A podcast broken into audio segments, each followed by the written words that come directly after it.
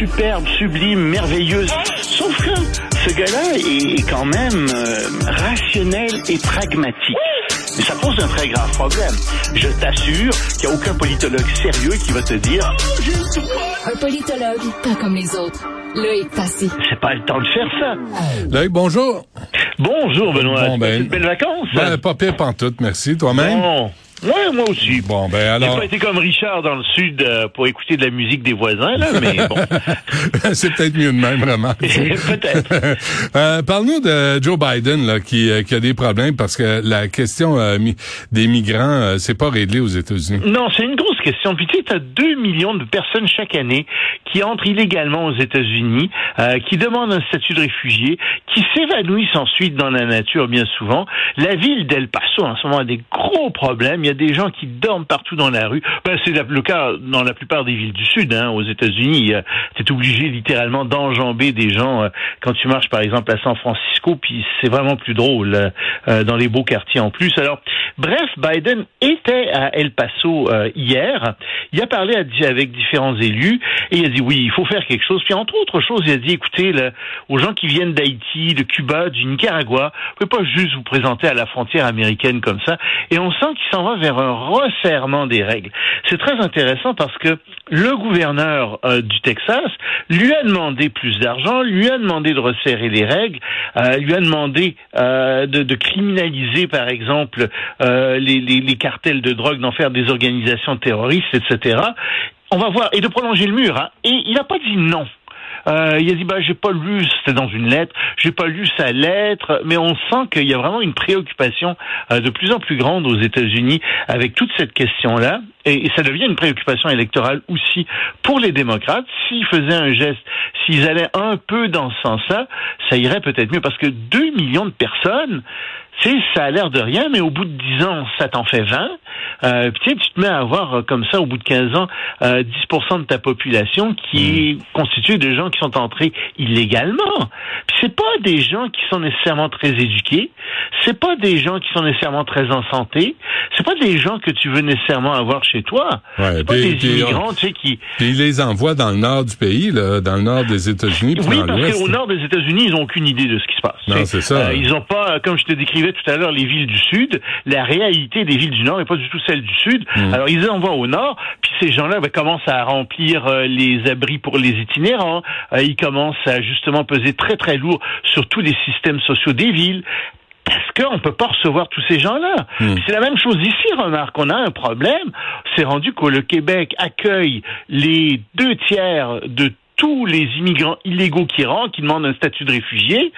C'est beaucoup. Hmm. Puis alors, ça fait une pression sur les logements, ça fait une pression sur le système de santé, ça fait une pression sur toutes sortes de choses.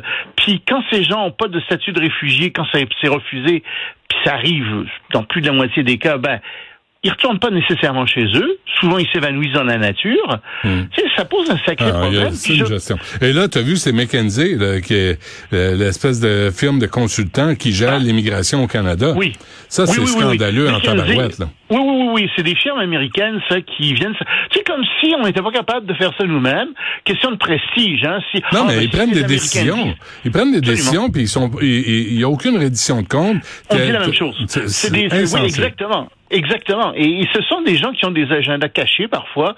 Euh, tu sais, je pense à un livre qui avait eu beaucoup de succès au début des années 2000, Economic Hitman, euh, qui est l'histoire de quelqu'un qui vient donner des conseils comme ça. Et c'est quelqu'un qui faisait ça, qui vient donner des conseils économiques à différents pays pour les faire dépenser davantage. Ben ouais. Euh, puis ces gens-là, et avec des idéologies, tu sais, il y, y a des idéologies derrière ça. Et c'est pas ce qu'on pense au Québec, c'est pas ce qu'on pense normalement au Canada, mais ça rentre à pleine porte par les États-Unis. Et t'as toute cette idéologie-là que les, les, les, les, les politiciens achètent. Mhm. Euh, puis c'est ridicule.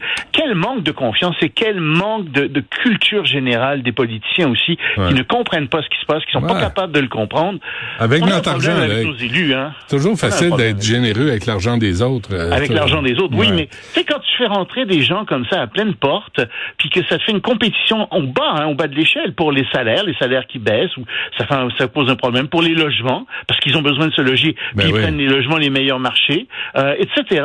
Mais c'est cruel ça pour les Canadiens. Et c'est ce que j'écris aujourd'hui dans ma chronique. Mhm. La générosité de Justin Trudeau envers les immigrants illégaux, c'est de la cruauté pour les Canadiens et pour les, Cré- les Québécois. Parce que c'est eux qui payent à la fin Mhm. pour tout ça. Puis pas seulement en argent, c'est dans leur vie quotidienne.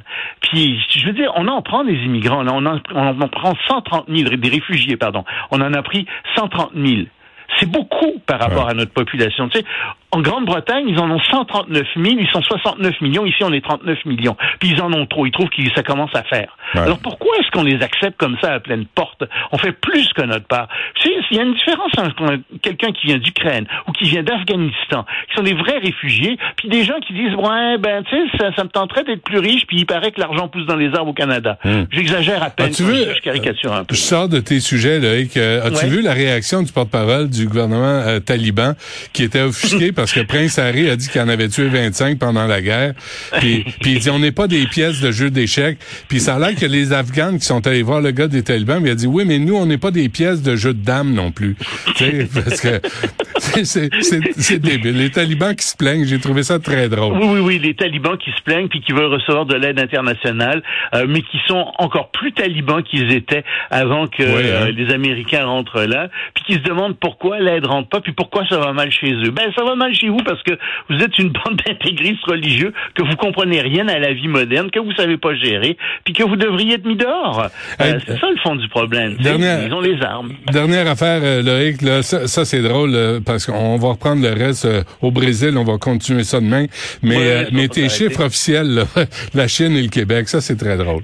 Ah ben en Chine, il y a très peu de morts euh, à cause de la Covid. Euh, il y a attends un peu que j'ai j'ai vu ça depuis euh, depuis deux semaines, il y a eu juste 30 décès, figure-toi. En, Ouais. Ch- en Chine? En, en Chine, oui, Hein, oui, une oui. population d'un milliard 400 1 millions. milliard 400 millions, il y a des problèmes. Il y a 80% de la population qui a la COVID-19. Je rigole, c'est pas drôle, tu sais, il y a quand même des gens qui meurent de ça. Mais non, en fait, ils meurent d'autre chose. Euh, dès que tu as la moindre maladie, tu sais, t'as quasiment, t'as un ongle incarné, tu vas en mourir. Si tu meurs de la COVID, officiellement, tu vas mourir de ton ongle incarné. Mais bref, tu meurs de toutes sortes d'autres choses, de crise cardiaque, tu, tu, tu meurs de pneumonie, de toutes sortes, mais jamais de la COVID. Ça, c'est, c'est, c'est, c'est non, il y, y a personne qui meurt de la COVID en Chine. Et c'est ça hein, le problème aussi. Tu sais, c'est le gouvernement communiste du, du Parti communiste chinois. Puis ils mentent effrontément. Ils mentent comme ils respirent. Ils mentent plus que jamais. Puis quand tu leur dis, mais vous mentez, ça n'a aucun sens. Ah, ben, Comment ça, on ment? Mais qui êtes-vous pour nous dire ça? Mais il n'y a Ben ouais. pas du tout. Mêlez-vous de vos affaires. Ouais, Ben oui, c'est ça. Puis vous exportez dans le monde entier des cas de COVID parce que vous n'êtes pas capable de les régler chez vous. Je comprends qu'il y en a partout dans le monde, mais un peu de sérieux, messieurs et mesdames. Mais bref, il y en a moins en Chine qu'au Québec. Faut Ben retenir oui, il y a moins de décès de la COVID, mais il y en a moins en général. Hein. Ben oui, de toute comprends. façon, en Chine, officiellement, il y a eu 5 000, euh, disons 6 000 morts de la COVID depuis le début, depuis trois ans. Alors qu'au Québec, on est à quoi? 15 000 décès, je crois? Hmm. Euh, faut croire que la médecine chinoise est absolument extraordinaire. Miraculeuse. Miraculeuse. Loïc Tassé, merci. On se reparle demain. Salut Anne. Ciao.